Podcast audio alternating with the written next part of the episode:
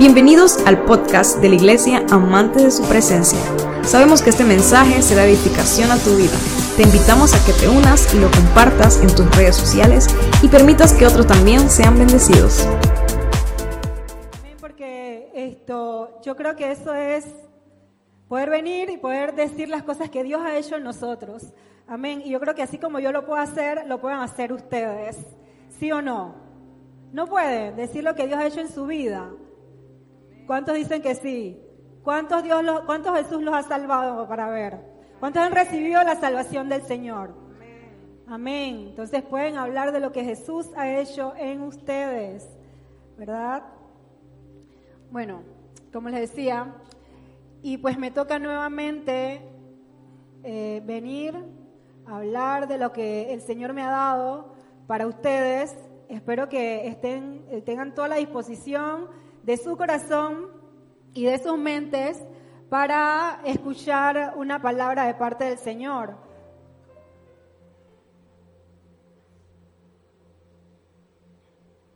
Bien, ¿cuánto le gustan las buenas noticias?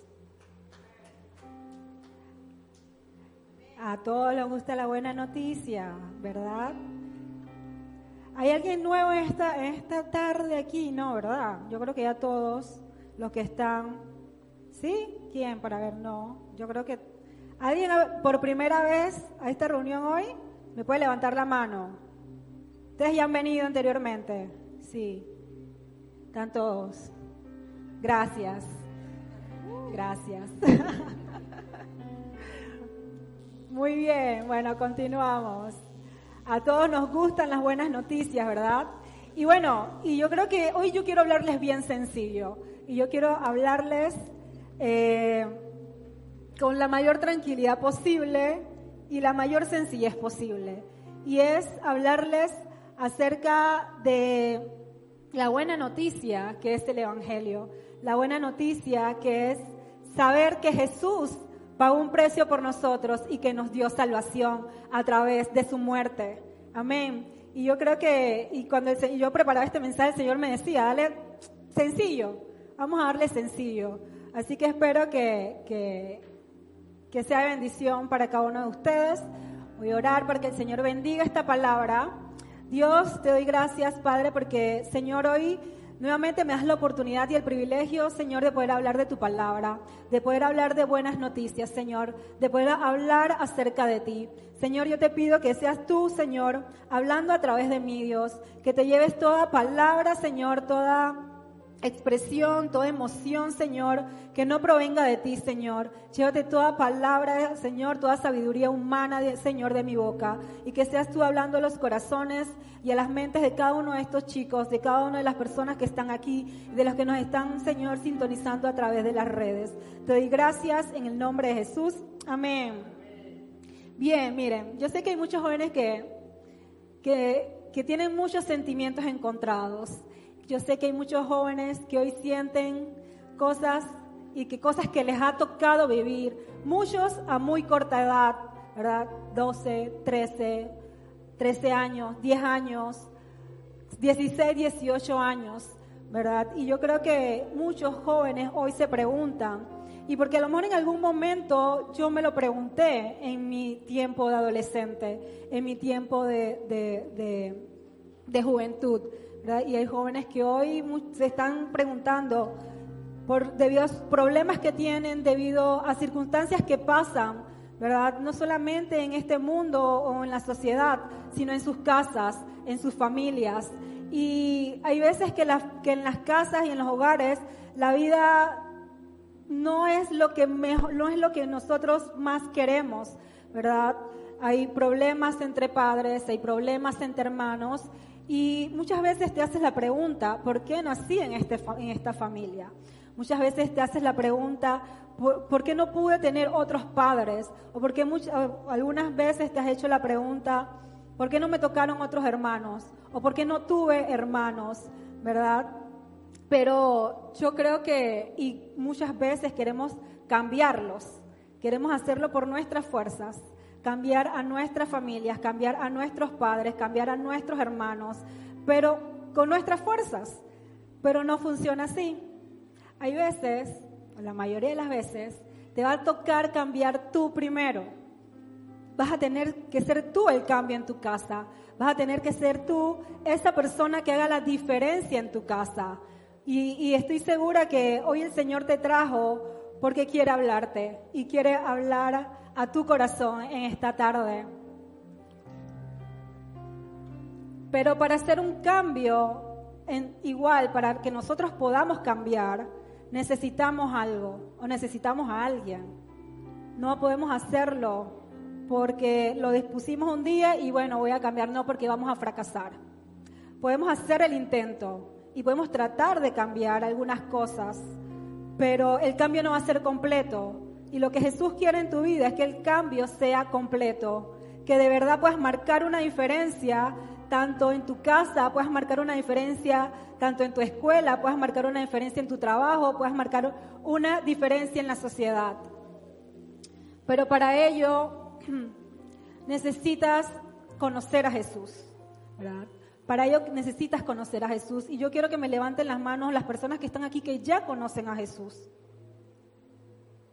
Que ya conocen a Jesús. Y como puedo ver, la mayoría conoce a Cristo y conoce a Jesús. Entonces, como conocemos a Jesús, hemos venido delante de Él, nos hemos arrepentido de nuestros pecados, ¿verdad? Hemos, le hemos pedido perdón a Él y lo hemos hecho nuestro Señor y nuestro Salvador, ¿verdad? El Salvador de nuestra vida y como tal que hemos conocido a Jesús, entonces Él es el único que nos puede llevar al Padre, Él es el único que nos puede llevar a Dios. Y dice la palabra, todos los que le recibieron, los que creen en su nombre, les, ha, les, les ha dado el derecho de poder ser llamados hijos de Dios. Entonces somos todos hijos de Dios. Y voy a esto, a una nueva criatura. Porque muchas veces venimos a Cristo, venimos delante del Señor y hacemos esta oración en la que nosotros nos confesamos delante de Él, en el que nos arrepentimos de nuestros pecados, y nos arrepentimos de aquellas cosas que una vez hicimos, ¿verdad? Y que ya Él viene y nos lava con su sangre preciosa, nos perdona, lo recibimos como nuestro Señor y Salvador, pero seguimos siendo iguales. No hay un cambio en nuestras vidas. No hay un cambio en nuestra manera de conducirnos, no hay un cambio en nuestra mentalidad. ¿Pero por qué? Porque ¿qué está pasando? ¿Por qué no hemos, no hemos podido lograr ese cambio que realmente Dios quiere en nuestras vidas? Que realmente quiere Jesús en nuestras vidas. En 2 de Corintios 5:17, Reina Valera dice, de modo que si alguno está en Cristo, nueva criatura es. Las cosas viejas pasaron, he aquí, todas son ellas nuevas. No sé si Liz lo puedes poner allí para que lo lean. ¿Y qué significa esto? ¿Qué significa que estar en Cristo es conocer a Cristo? A lo mejor llegamos al Señor, lo declaramos como nuestro Salvador, pero no nos preocupamos de conocerlo, no nos preocupamos de, que, realmente saber quién fue Jesús. Y estar en Cristo nos hace una nueva criatura y entender de que en el momento, no sé si me pueden poner acá el, tablero, no sé qué me lo hicieron acá, por favor, que me robé el tablero de mis hijas.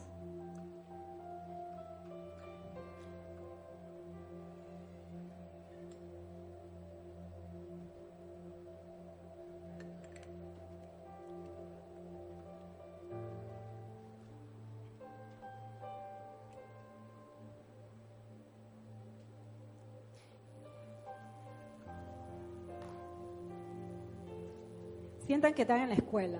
¿Cuántos aquí tienen tiempo que no van a la escuela? Ya les hace falta. Así que, bueno. Entonces, cuando llegamos a Cristo, nos, nos dice, todas las cosas viejas pasaron. Pero ¿qué son esas cosas viejas?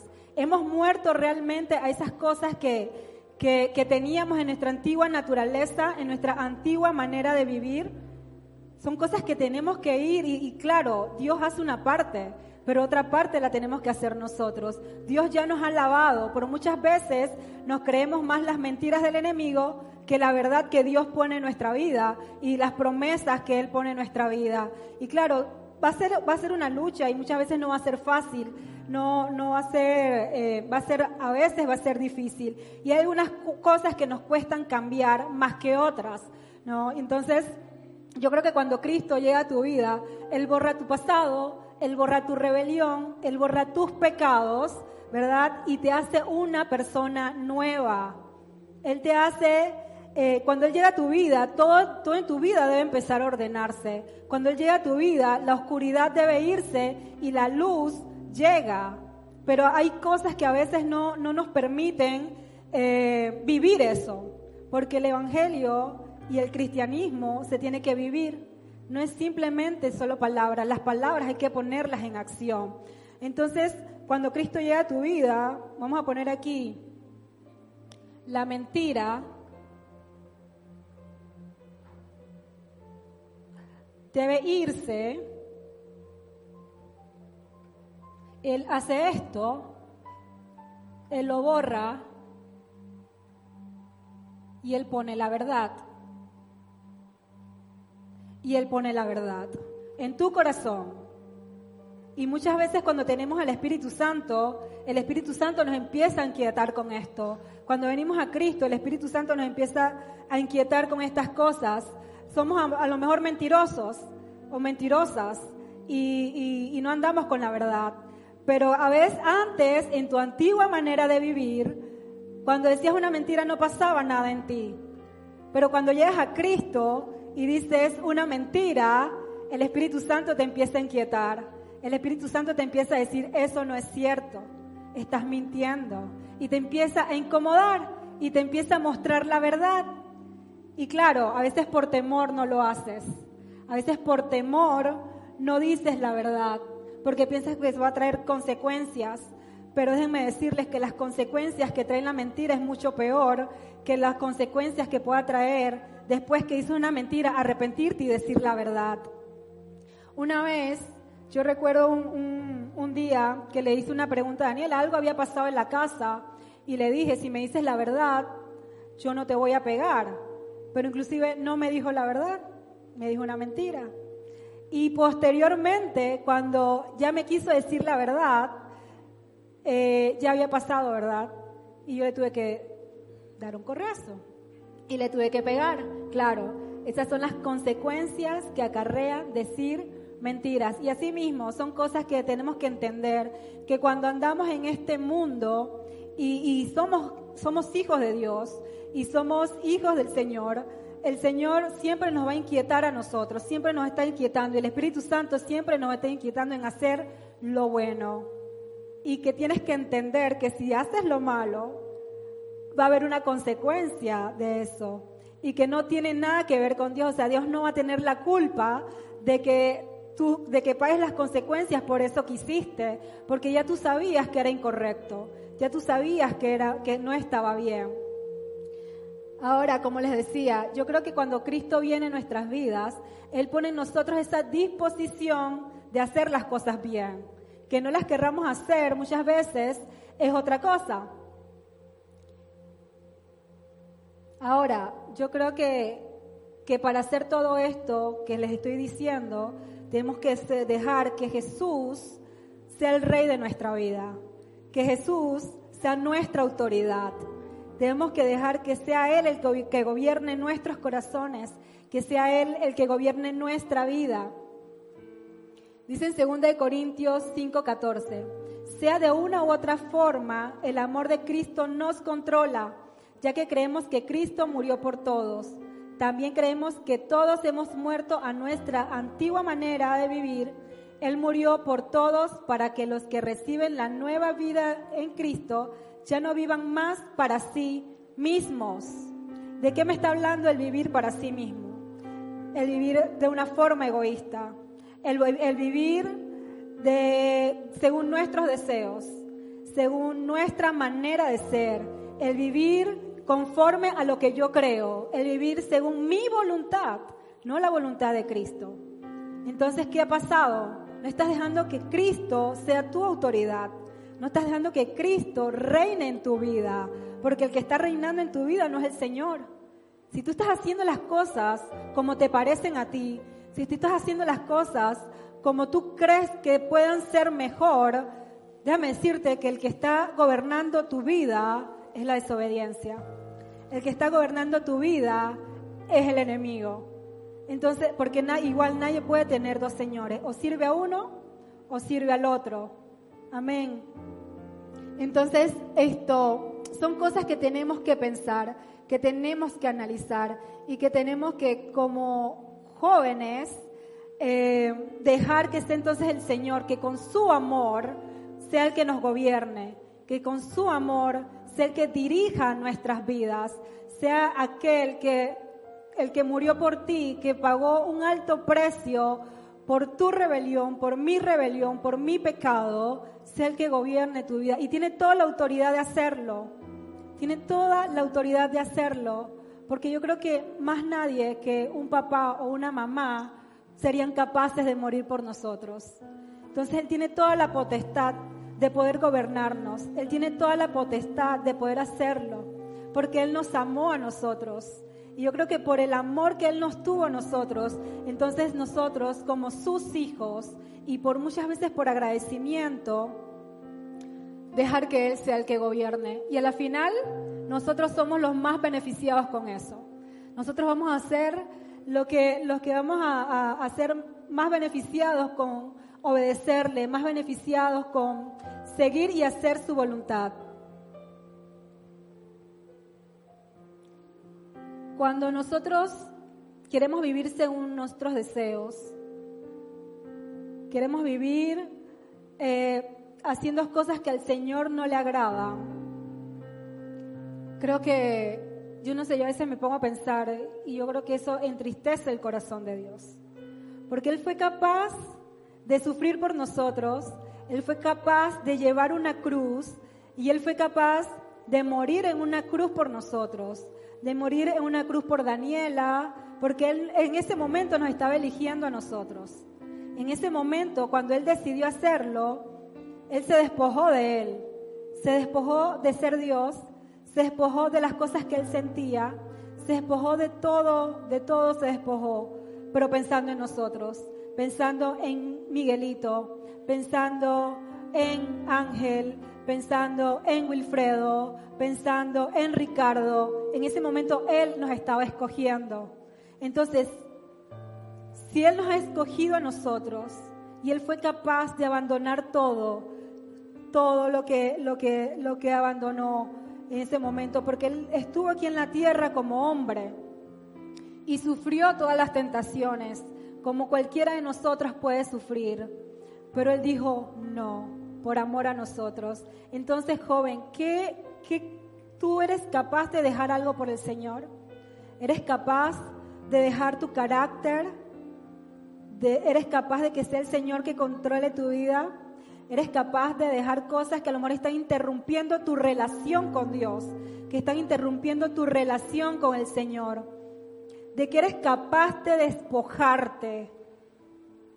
Dice que hay una historia en la palabra donde habla del joven rico, que fue donde Jesús a preguntarle que qué podía hacer para poder obtener la vida eterna, para poder y para poder seguirle. Le dijo, deja todas tus posesiones.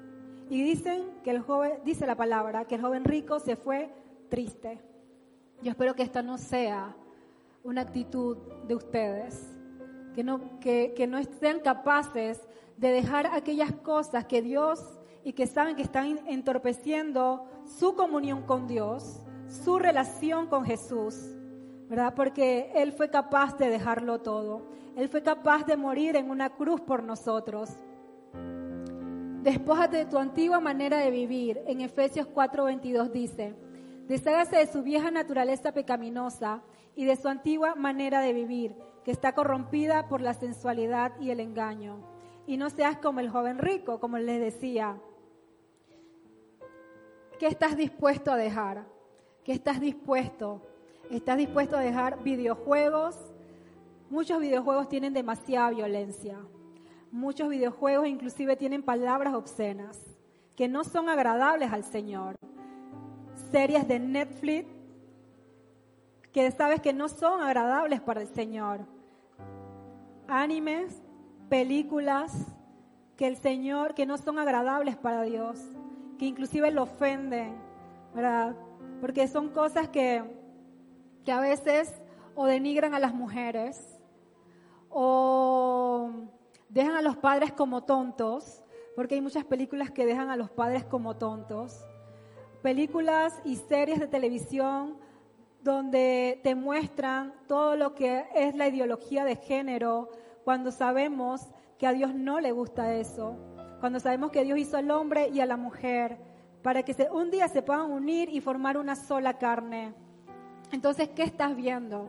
¿O qué, qué estás satisfaciendo tus deseos en este momento que no puedas ser capaz de dejar, de abandonar por Dios, de abandonar por seguir a Jesús?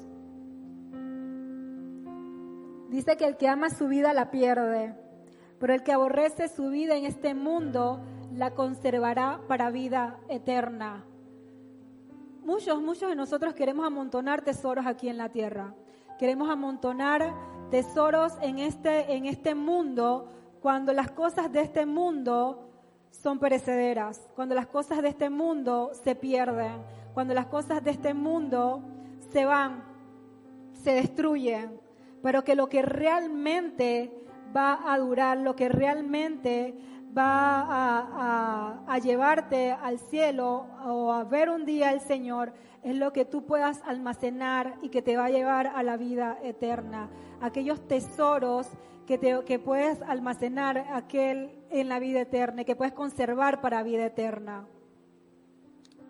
Entonces, cuando decimos de que vamos a ser una nueva criatura, tenemos que olvidarnos de las cosas pasadas. Tenemos que olvidarnos de esa persona que éramos o mentirosos o que éramos amargados o que nos enojábamos o que eh, andamos maldiciendo por ahí a todo el mundo, porque ya somos una nueva criatura, porque Jesús está en nosotros. Y porque si Jesús que está en nosotros es la luz, de este mundo, tenemos entonces nosotros que reflejar esa luz. Entonces, hacer un cambio y poder ser transformados por el amor de Dios. Pero necesitamos disposición de nuestro corazón. Disposición para que nosotros podamos hacer ese cambio. Ya Cristo lo hizo todo. Ya no podemos esperar que Él pueda hacer más. Él nos ama y nos va a amar. Y aunque fallemos una y otra vez, Él nos va a seguir amando. Definitivamente. Pero ¿Qué estás dispuesto a hacer por seguir a Cristo?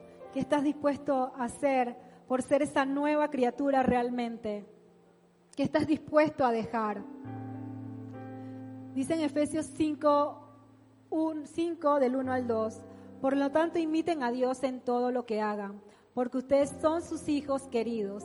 Vivan una vida llena de amor, pero una vida llena de amor no porque tengo una novia aquí, una novia allá, otro novio y que, ah, estoy enamorado, no. Sino una vida llena de amor con todo el mundo, con tus hermanos, con tus padres, con tus abuelos, con tus amigos, inclusive con tus enemigos, porque de eso se trata. Y es lo que Dios nos enseña, y es lo que Jesús nos enseña. Dice, dice, vivan una vida llena de amor siguiendo el ejemplo de Cristo. Él nos amó y se ofreció a sí mismo como un sacrificio por nosotros como aroma agradable a Dios. O sea que Él hizo un sacrificio. A Él le costó. No fue que fue fácil para Él hacerlo. Así como no estoy diciendo que sea fácil dejar tu antigua manera de vivir, que no es fácil dejar cosas o, tratar de cambiar cosas, pero con Cristo se puede. En Cristo se puede hacer, siempre y cuando tengas la disposición del corazón para hacerlo y hacer sacrificios así como lo hizo el Señor. Negarme aquellas cosas que sabemos que no le agradan al Señor, negarte aquellas cosas que sabes que no son la voluntad de Dios, por amor a Él. Busca siempre hacer lo bueno y no lo malo, pero lo bueno ante los ojos de Dios, lo bueno ante los ojos del Señor, no lo bueno ante el mundo, ¿verdad? porque aquí en este mundo lo bueno lo llaman malo y a lo malo lo llaman bueno. Entonces tenemos que enfocarnos en Cristo, tenemos que enfocarnos en Jesús y tratar de ser imitadores de Él. Él vino a este mundo y no hizo lo malo, hizo el bien, aún a pesar de que lo despreciaron, Él hizo el bien y siguió haciendo el bien, sin importar a quién, Él lo siguió haciendo. Entonces dice, averigüen bien lo que le agrada al Señor y busquen la santidad, sin la cual nadie lo verá, porque Dios los ha llamado a ser santos como Él es santo. Y yo sé que esta palabra a lo mejor a muchos no les gusta. Santo, yo, santo, no, yo no puedo ser santo. Santo fue Jesús porque Él lo podía hacer. Pero no, Jesús vino a darnos ejemplo de lo que nosotros podíamos hacer. Él vino a ser ejemplo. Y Él dice que la palabra, que Él fue tentado en todo. Pero ¿cómo logró Jesús vencer la tentación? ¿Cómo logró Jesús vencer al diablo, al enemigo, a Satanás, como le quieran llamar, al chamuco, con la palabra, con temor a Dios, tratando siempre de agradar a Dios, tratando siempre de cumplir su propósito en el Señor. Entonces, claro que van a ser santos, claro que lo pueden hacer. No crean que no lo pueden hacer, lo pueden lograr. Pero es un trabajo de día a día, un trabajo de todos los días, pero siempre buscando al Señor. Siempre que nuestra roca y nuestra firmeza esté en Dios para poder lograrlo, porque sin Él no, no, no sería posible. Entonces, si no tienes la autoridad de Cristo en ti, no vas a poder vencer al maligno. Si no tienes la autoridad de Cristo en tu vida, no vas a poder vencer la tentación. No vas a poder eh, negarte a esas cosas que, que no son agradables al Señor.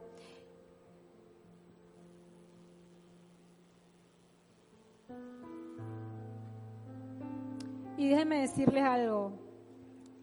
Cuando yo conocí al Señor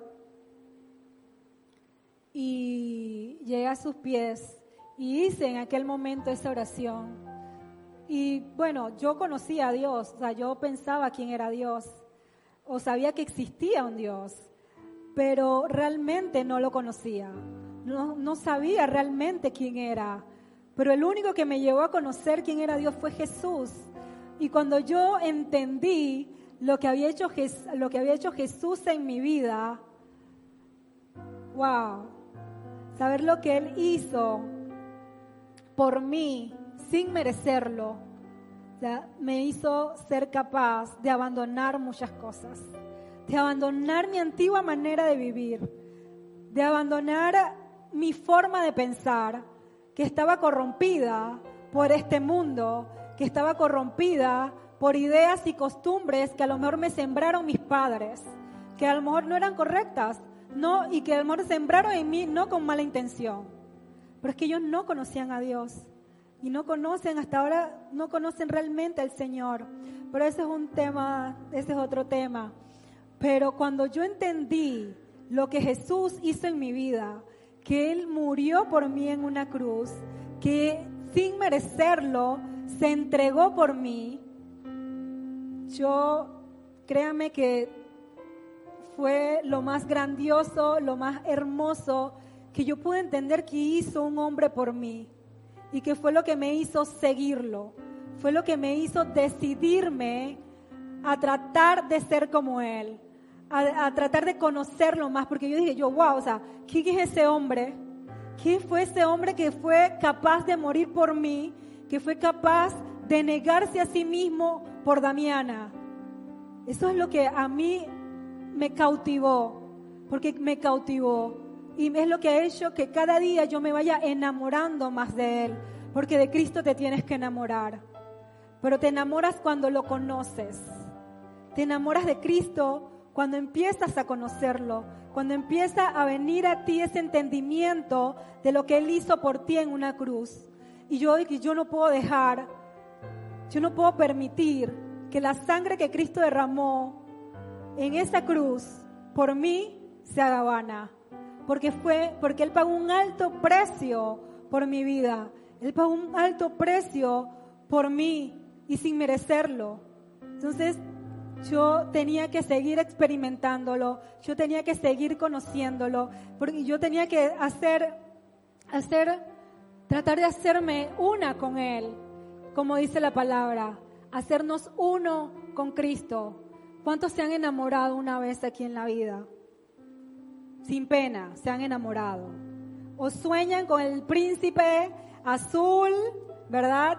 O la princesa, no sé qué color la princesa, blanca, morena, no sé. Pero cuando tú quieres enamorarte de alguien, tú, lo, tú tratas de conocerlo más. Cuando a ti te gusta alguien, tú tratas de buscarlo más.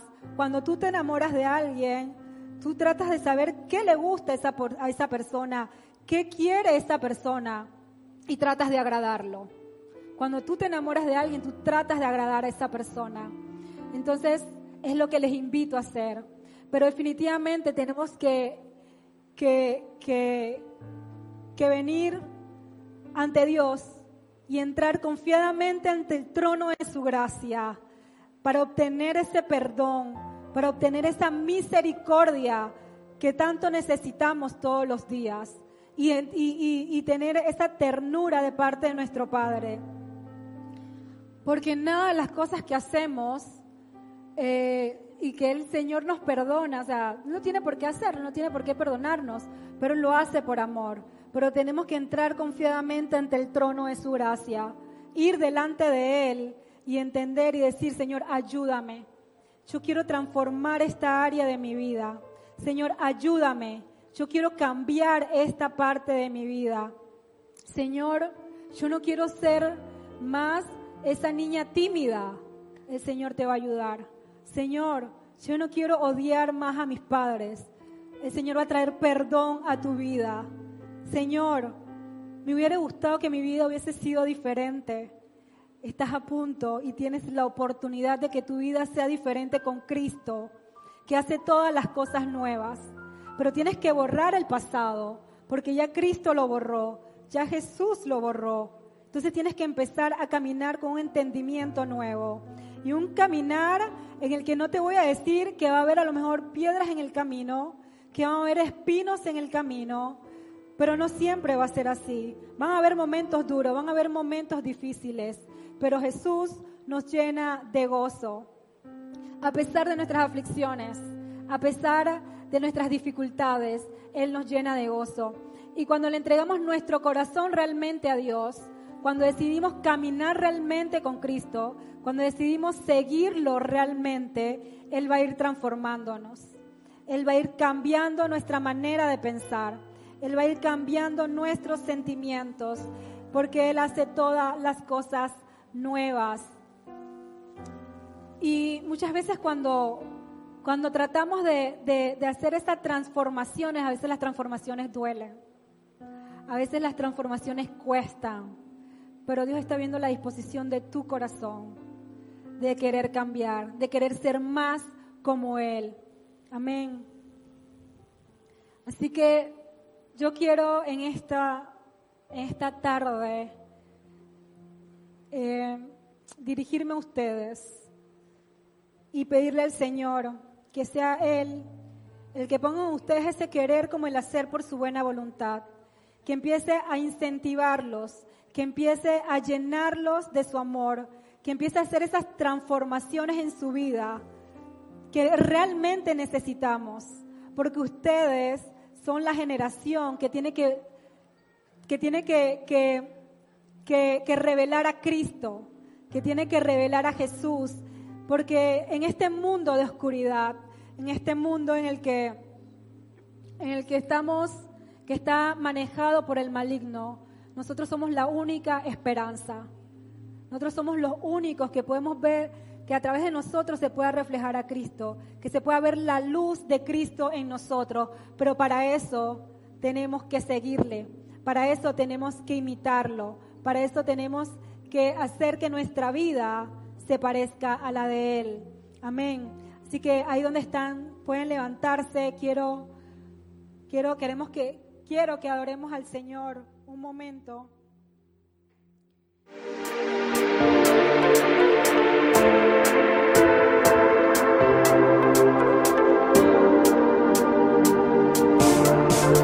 Esperamos que este mensaje haya sido de edificación a tu vida. Recuerda, suscríbete y síguenos.